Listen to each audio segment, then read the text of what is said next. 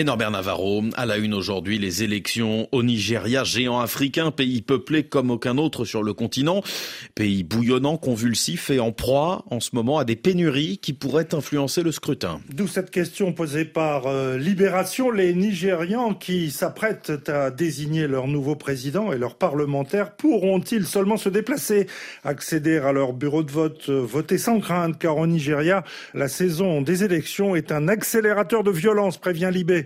Large panorama du Nigeria brossé ce matin par ce journal. La multiforme menace terroriste que Libération décrypte vient s'ajouter la vieille rivalité entre éleveurs et cultivateurs envenimée par la prolifération des armes automatiques. À quoi s'ajoutent les organisations toujours actives dans le sud du Nigeria et les bandes criminelles, pointe Libé. Est-ce une info, une intox au sujet de la République centrafricaine, le pays où le groupe paramilitaire russe Wagner est désormais présent. Tenterait-il un rapprochement avec la France? C'est en tout cas ce qu'affirme Jeune Afrique. Selon ce journal, le président centrafricain Faustin Archange Touadéra a délégué à Paris début 2023 l'un de ses proches collaborateurs, un spécialiste du renseignement bénéficiant du rang de ministre. Celui-ci avait pour objectif de faire passer aux autorités françaises le message selon lequel Bangui serait prêt à renouer avec Paris et à prendre quelque peu ses distances avec Moscou.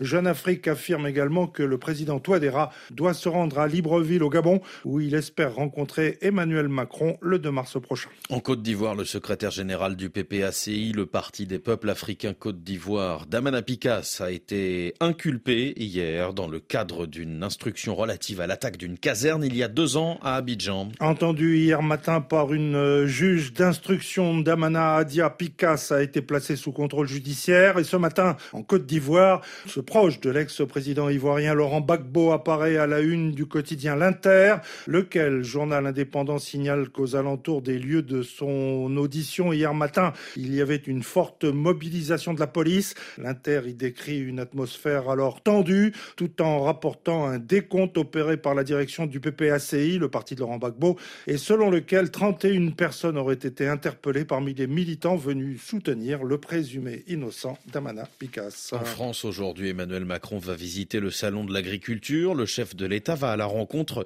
d'un monde agricole qui n'en finit pas d'avoir le blues. Visite euh, marathon en perspective pour Emmanuel Macron. Ça risque d'être un 7h, 22h, anticipe dans le Parisien un ex-député Renaissance. Selon ce journal, l'Élysée prépare minutieusement ce rendez-vous depuis le mois de janvier, mais Emmanuel Macron risque d'être bousculé sur les retraites, dit au Parisien un proche du président. Ce journal signale également également que le chef de l'État pourrait lâcher une annonce sur l'eau lors de sa déambulation. Justement, Norbert, l'agriculture française qui est au défi de la sécheresse et des contraintes écologiques. Cahier spécial salon de l'agriculture inséré dans le Figaro de ce matin. Ce supplément met l'accent sur la sécheresse dont souffre la France, présenté comme en première ligne face au changement climatique. Du reste, se désole ce quotidien. Le salon de l'agriculture n'est qu'une façade trompeuse car dans les campagnes le malaise court, les champs sont désertés et les métiers agricoles n'attirent plus. En 40 ans, le nombre de paysans est passé d'un million six cent mille à moins de 400 000, dont près de la moitié qui ne seront plus en exercice en 2030, souligne le Figaro.